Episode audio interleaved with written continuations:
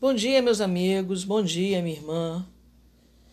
É, vamos iniciar agora a leitura do livro Nosso Lar. É uma coleção intitulada No Mundo Maior, no Mundo Espiritual, desculpa, psicografado por André Luiz via Chico Xavier. Por que, que eu falo via Chico Xavier? A psicografia de Chico Xavier não era a psicografia em que passava algo que era ditado à mente dele e ele escrevia. A psicografia dele era uma psicografia mecânica. O que é uma psicografia mecânica? É aquela em que o espírito acopra a própria mão, a mão do Chico, e a mão do Chico é usada mecanicamente, ou seja, não passa nada pela mente dele, né? pela consciência dele. Simplesmente o próprio espírito vai escrevendo. O Chico nem sabe o que exatamente está escrevendo. Por isso ele ficava sempre daquele jeito, com os olhos fechados, com a mão no rosto, porque não era ele quem estava escrevendo, ele não precisava olhar para o papel. Entendeu? Quando ele, quando ele psicografava. Isso é chamado de psico, dentro da mediunidade de psicografia mecânica. Então, dando as devidas explicações, vamos começar a nossa leitura. Bom, eh, esse livro ele é produzido com aval e pela Federação Espírita Brasileira, FEB. Né? Ele foi Deixa eu ver aqui o catálogo Catalogação na fonte. Vamos lá. Biblioteca de Obras Raras da FEB. Aqui, por exemplo, ele não coloca como Chico sendo o autor, ele coloca Lu, André, Luiz André Espírito.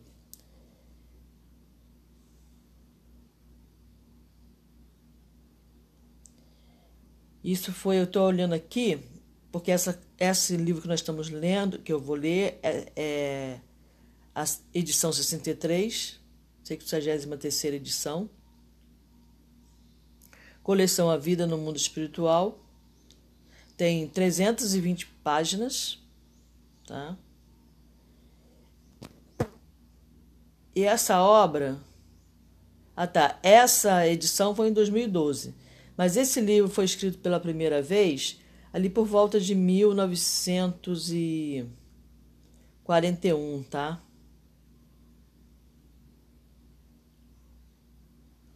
Ali é, antes da. Se eu não me engano, foi por volta da Segunda Guerra, entre a, a Primeira e a Segunda Guerra Mundial. Foi por essa época que Chico recebeu essa psicografia, tá? Então eu vou ler um prefácio o prefácio dele é sempre é, ditado, sempre psicografado pelo mentor do Chico, que era o Emmanuel, tá? Então, Emmanuel que sempre fazia o prólogo, o prefácio. Novo amigo. Os prefácios, em geral, apresentam autores, exaltando-lhes o mérito e comentando-lhes a personalidade. Aqui, porém, a situação é diferente. Em balde, os companheiros encarnados procurariam o médico André Luiz nos catálogos da convenção. Bom, aí vem os termos, né? Que ele usa. É... Então vamos lá. Eu vou traduzir algumas coisas, tá? Embalde. Embalde é um advérbio, tá? Que significa em vão, inutilmente. Então, traduzindo, inutilmente os companheiros encarnados procurariam o médico André Luiz nos catálogos da convenção. É, por vezes, o anonimato é filho do legítimo entendimento e do verdadeiro amor. Para redimirmos o passado escabroso, modificam-se tabelas de nomenclatura usual na reencarnação funciona o esquecimento temporário como um bênção da divina misericórdia. André precisou igualmente cerrar a cortina sobre si mesmo. É por isso que não podemos apresentar o médico terrestre e autor humano, mas sim um novo amigo e irmão na eternidade. Por tratar valiosas impressões aos companheiros do mundo, necessitou despojar-se de todas as convenções, inclusive a do próprio nome, para não ferir corações amados, envolvidos ainda nos velhos mantos da ilusão. Os que colhem as espigas maduras não devem ofender os que plantam à distância, nem perturbar a lavoura verde ainda em flor. Reconhecemos que este livro não é único. Outras entidades já comentaram as condições da vida além túmulo.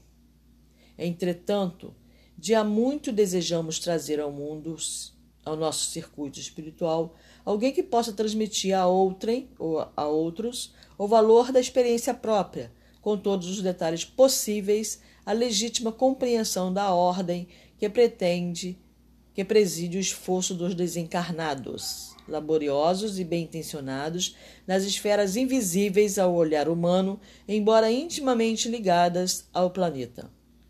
Certamente que numerosos amigos sorrirão ao contato de determinadas passagens das narrativas. O inabitual, entretanto, causa surpresa em todos os tempos. Quem não sorriria na Terra, anos atrás, quando se lhe falasse da aviação, da eletricidade, da radiofonia? A surpresa, a perplexidade e a dúvida são de todos os aprendizes que ainda não passaram pela lição. É mais que natural, é justíssimo. Não comentaríamos desse modo qualquer impressão alheia. Todo leitor precisa analisar o que lê. Então, isso é importantíssimo, né? Todo leitor deve analisar o que ler. Não sair acreditando em qualquer coisa cegamente, sem ponderar, sem meditar sobre, sobre a, a questão é, buscando sempre o entendimento, tá? Reportamos-nos, pois, tão somente ao objetivo essencial do trabalho. O Espiritismo ganha dilatada expressão numérica. Milhares de criaturas interessam-se pelos seus trabalhos, modalidades, experiências. Nesse campo imenso de novidades, todavia, não deve o homem descurar de si mesmo. Descurar significa, é um verbo transitivo que significa mostrar desleixo, tá? Descuidar-se.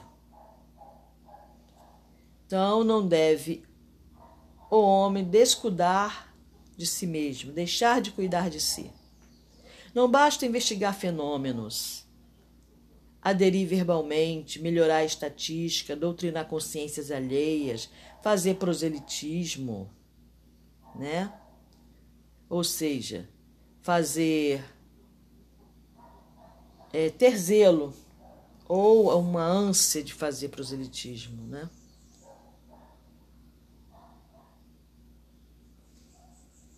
E conquistar favores da opinião, por mais respeitável que seja no plano físico. É indispensável cogitar do conhecimento de nossos infinitos potenciais, aplicando-os, por nossa vez, nos serviços do bem.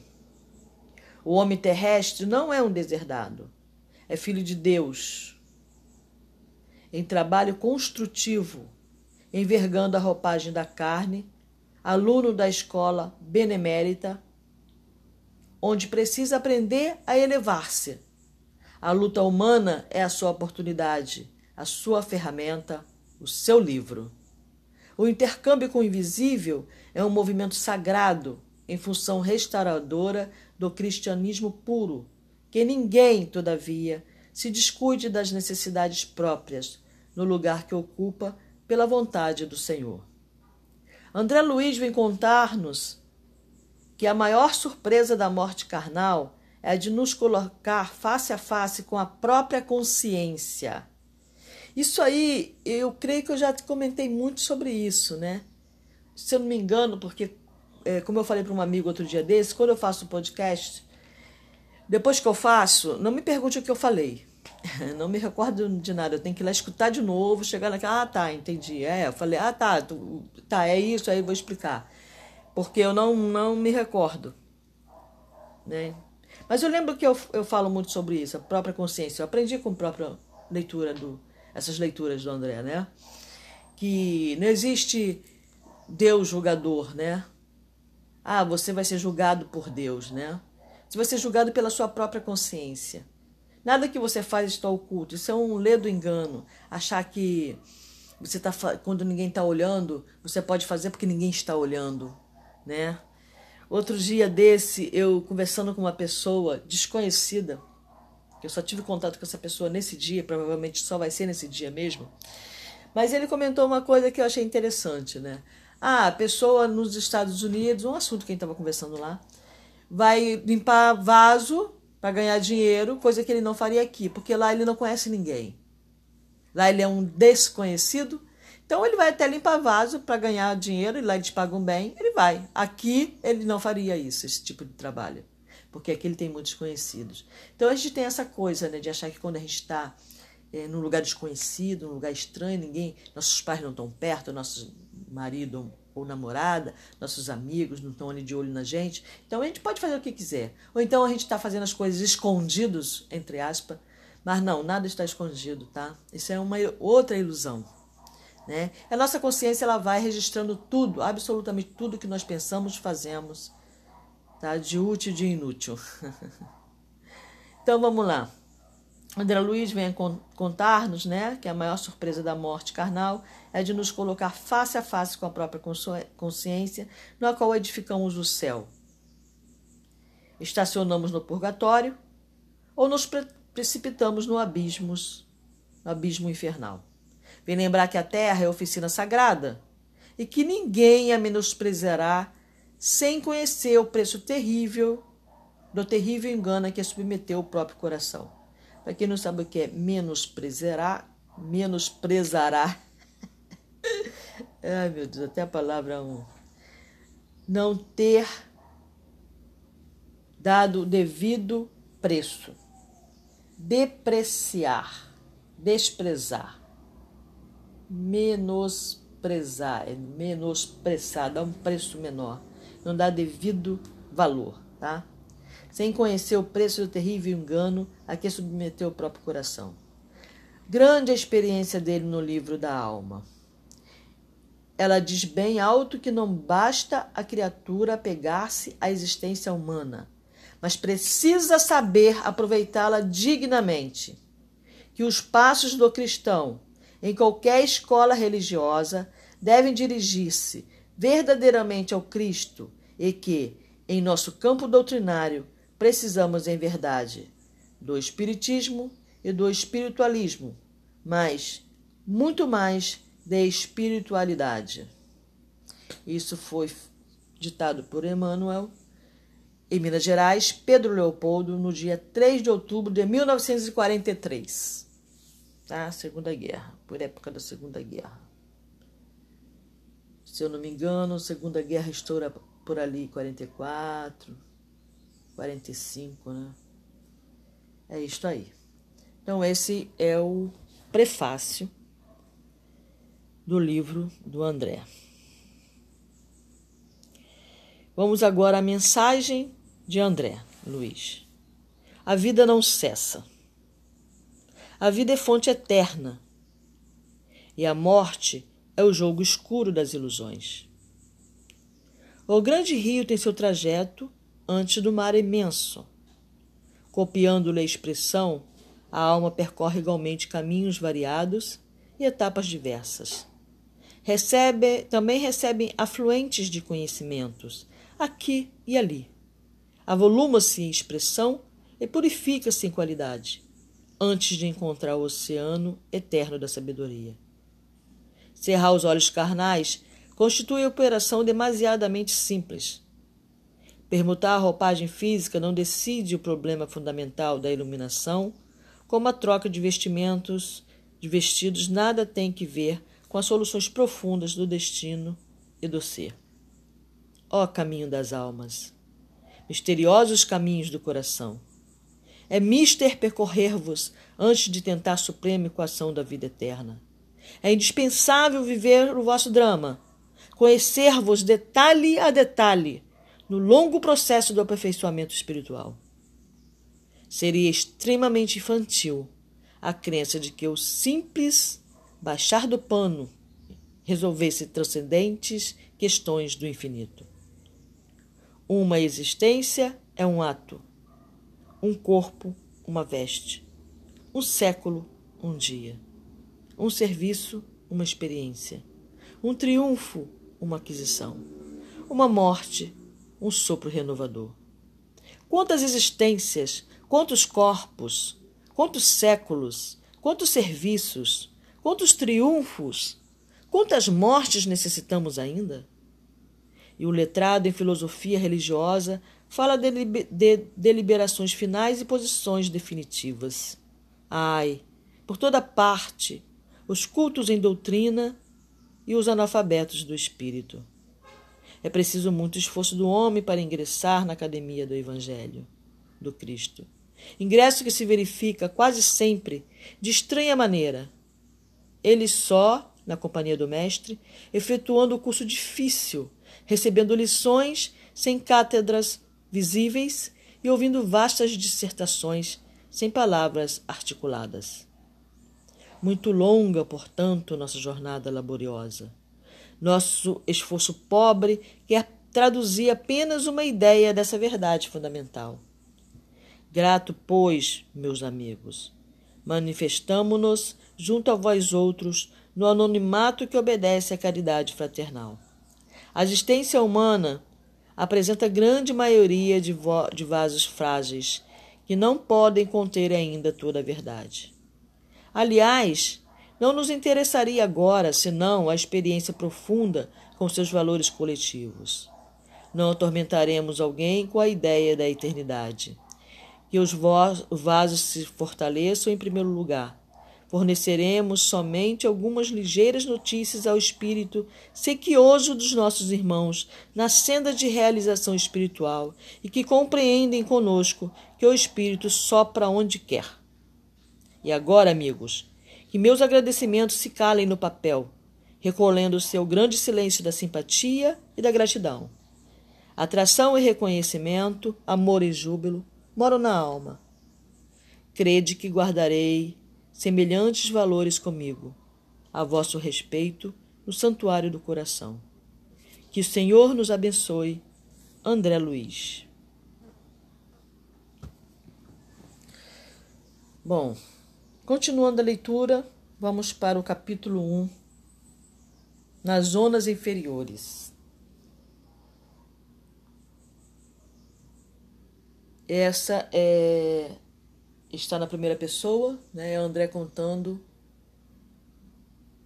como que ele estava vivendo, o despertar dele nessa zona inferior, tá? Que depois ele ficou conhecendo como umbral. Eu guardava a impressão de haver perdido a ideia de tempo. A noção de espaço se esvaíra-se-me de há muito. Para quem não sabe, esvaíra é ter ido, né? Esvaziado, já tinha perdido essa noção há muito tempo, digamos assim. E agora ele estava com a sensação, a impressão de haver perdido a ideia de tempo, ele já tinha perdido a ideia de espaço há muito tempo. Eu não sei se vocês já passaram por isso. Aqui encarnado mesmo, né? Essa ideia de ter de estar perdido no tempo, essa noção de tá, é, estar tá perdido, a noção de espaço, perdido a noção de espaço, eu já passei muito por isso. é, nas medicinas da floresta aí, quando a gente faz ayahuasca, por exemplo, né? O mesmo rapé, é, é, às vezes até fazendo cachimbo mesmo, eu perco um pouco essa noção de espaço e de tempo. Quando a gente faz um trabalho espiritual, né? Óbvio que a gente está incorporado ou que algum espírito está acoplado na gente, a gente perde essa noção de espaço e tempo. Eu estava convicto de não mais pertencer ao número dos encarnados no mundo. No entanto, meus pulmões respiravam longos austos. Quer dizer, ele sabia que ele não estava mais no mundo dos encarnados, né? Como nós dizemos, ele estava morto, mortinho da Silva. Austos quer, é, quer dizer ação de aspirar, tá? É, aspiração, sorvo, né? Ele sentia que ele, que ele absorvia o ar. Os pulmões dele estavam a pleno vapor, né? Desde quando se me tornara joguete de forças irresistíveis? Impossível esclarecer. Sentia-me, na verdade, amargurado duende nas grades escuras do horror. Cabelos eriçados, coração aos saltos, medo terrível senhorando-me, né, ali à espreita em volta, né? Muita vez gritei como louco. Implorei piedade e clamei e clamei contra o doloroso desânimo que me subjugava o espírito. Mas quando o silêncio implacável não me absorvia, a voz estentórica, né, a voz é, que ia longe, né, que ia, ia criava eco, sabe? Lamentos mais comovedores que os meus respondiam aos clamores. Outras vezes, gargalhadas sinistras rasgavam a quietude ambiente. Algum companheiro desconhecido estaria, a meu ver, prisioneiro da loucura. Formas diabólicas, rostos alvares, né, bem é, cadavérico, bem, bem branco, branco, branco demais, alvares. Alvo, né? Vem da palavra alvo. Expressões animalescas surgiam de quando em quando, agravando-me o assombro. A, pa a paisagem, quando não totalmente escura, parecia banhada de luz alvacenta. Ou seja, aquele alvo com lama, né, assim, é cinzentada, sabe? Sujo, uma cor branca suja, como que amortalhada em neblina espessa, que os raios de sol aquecessem de muito longe. E a estranha viagem prosseguia. Com que fim? Que eu poderia dizer? Apenas sabia que fugia sempre. O medo me impelia de roldão. Né? O medo me impelia de confusão, de sobressalto, né? Onde o lar? A esposa? Os filhos? perdera toda a noção de rumo. O receio do ignoto e o pavor da treva absorviam-me todas as faculdades de raciocínio. Logo que me desprendera dos últimos laços físicos em pleno sepulcro, atormentava a minha consciência. Preferiria a ausência total da razão, o não ser. De início, as lágrimas lavavam-me incessantemente o rosto e apenas em minutos raros felicitava-me a bênção do sono. Interrompia-se, porém, bruscamente a sensação de alívio. Seres monstruosos acordavam-me, irônicos. Era imprescindível, era imprescindível fugir deles. Reconheci agora a esfera diferente a erguer-se da poalha.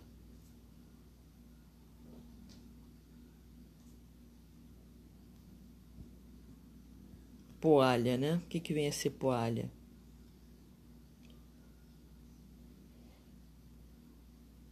Poalha quer dizer poeira, tá? Leve que se mantém suspensa no ar. Então, reconheci agora a esfera diferente a erguer-se da poalha do mundo e todavia era tarde. Pensamentos angustiosos atritavam meu cérebro mal delineava projetos de solução. Incidentes numerosos impeliam-me a considerações estonteantes.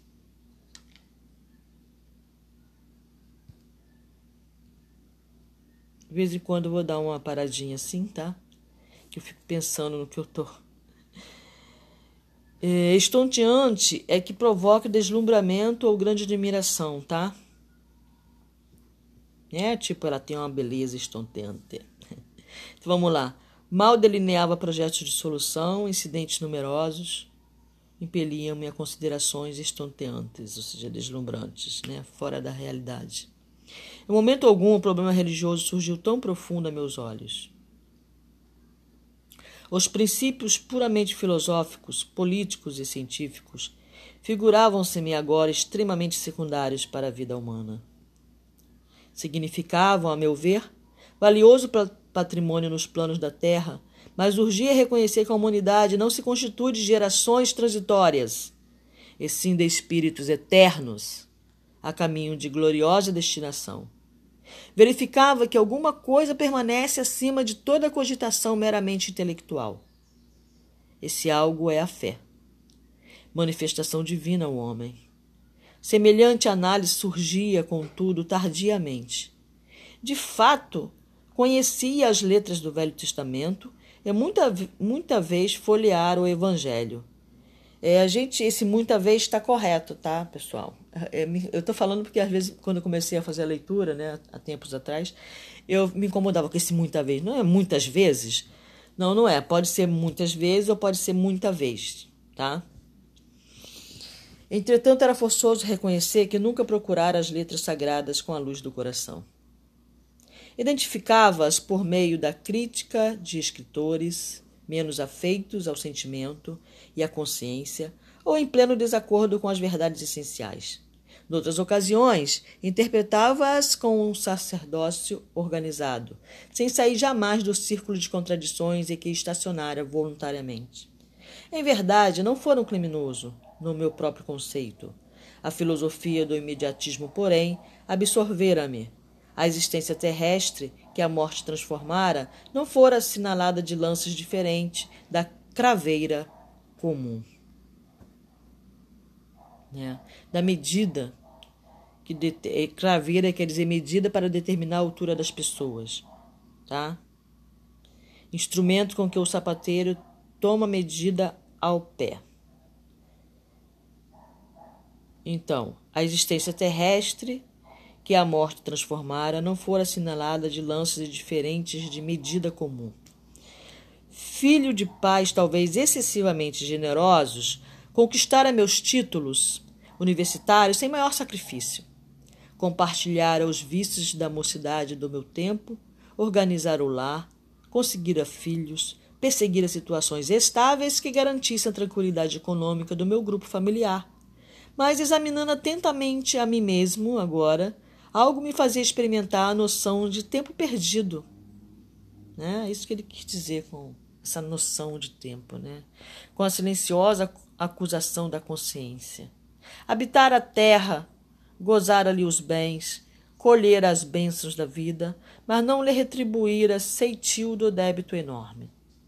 Tiver, tiver a paz cuja generosidade e sacrifícios por mim nunca avaliei esposa e filhos que prendera ferozmente nas teias rijas do egoísmo destruidor. Possuir um lar que fechei a todos os que palmilhavam o deserto da angústia.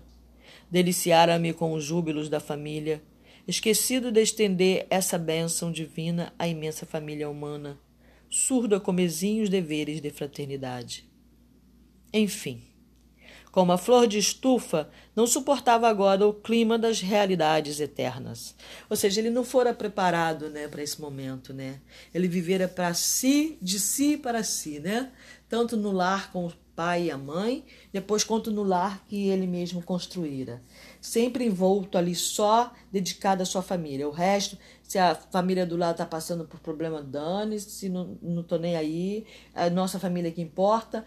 O, o bem-estar da nossa família que importa, o resto é o resto. Né? Então ele viveu muito envolto ali, né? Como ele falou, como se fosse uma flor de estufa, né? Não teve contato com a realidade humana, né? A parte suja, a sombra, né? Ali da, a, a, a, as necessidades humanas, né? Que às vezes quando a gente parava a pensar sobre isso, a gente chora, né? A gente se angustia. Mas ele não, não, não ligava muito para isso, não. Ele não viveu essa realidade, né? Teve a vida é, boa, né? Rico, tranquilo.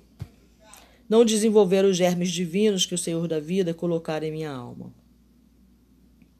Sufocara-os criminosamente no desejo incontido de bem-estar. Não adestrara órgãos para a vida nova era justo, pois, que aí despertasse a maneira de aleijado que, restituído ao rio infinito da eternidade, não pudesse acompanhar, senão compulsoriamente, a carreira incessante das águas. Ou como mendigo infeliz que, exausto em pleno deserto, perambula à mercê de impetuosos tufões.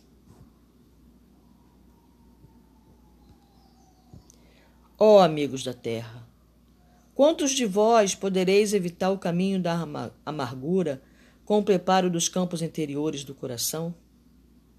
Acendei vossas luzes antes de atravessar a grande sombra. Buscai a verdade antes que a verdade vos surpreenda. Suai agora, para não chorardes depois. Bom, aí é, eu comecei essa leitura em 2012, em julho de 2012, na segunda semana de 2012, porque eu lembro que eu entrei para a Casa Espírita Bezerra de Menezes e na última semana de junho, próximo do meu aniversário, que é 2 de julho. Então eu comecei as leituras do livro do André, psicografado pelo André, que são 16 livros, é, na segunda semana de julho. E nessa primeira leitura eu entendi. Né? A gente vai ver que, que eu precisava me reeducar como ser humano. Eu já esse processo eu sempre busquei, né? Como, como é o título do meu podcast, né? Eu sou uma buscadora desde sempre. Mas ali e, e as leituras do André Luiz abriram-se, me, me descortinaram outra realidade, me mostrou que eu tinha que obter o autoconhecimento antes de mais nada. Eu estou no caminho do autoconhecimento desde então não saí, ainda estou ainda como buscadora, em busca de mim mesma. O que, é que eu busco? Eu busco a mim mesma, né? É, e passei por vários livros, não só do André, porque é minha espiritualidade, a espiritualidade que fica ao meu redor, me ajudando, me amparando, né, me consolando, foram me encaminhando, me mostrando outros livros, outras outros conhecimentos, aí eu fui acoplando, acoplando, acoplando, acoplando, linkando todos esses conhecimentos, até chegar na Ayahuasca, no ano passado, né, no chá que eu consagro, e aí isso expandiu mais ainda, aí foi expandindo esse entendimento e me trazendo ao meu mundo novas pessoas que trazem novas informações, e aí eu vou dividindo as minhas informações e é isso que eu estou fazendo aqui nesse podcast, né? dividindo as minhas informações, as minhas leituras. Então eu estou começando dois podcasts separados, que estão interligados, porque ambos vão falar sobre espiritualidade, né? sobre o um mundo maior, sobre o um mundo visível. Né? É, não, eu falei separado, mas não, não estão em absoluto separado.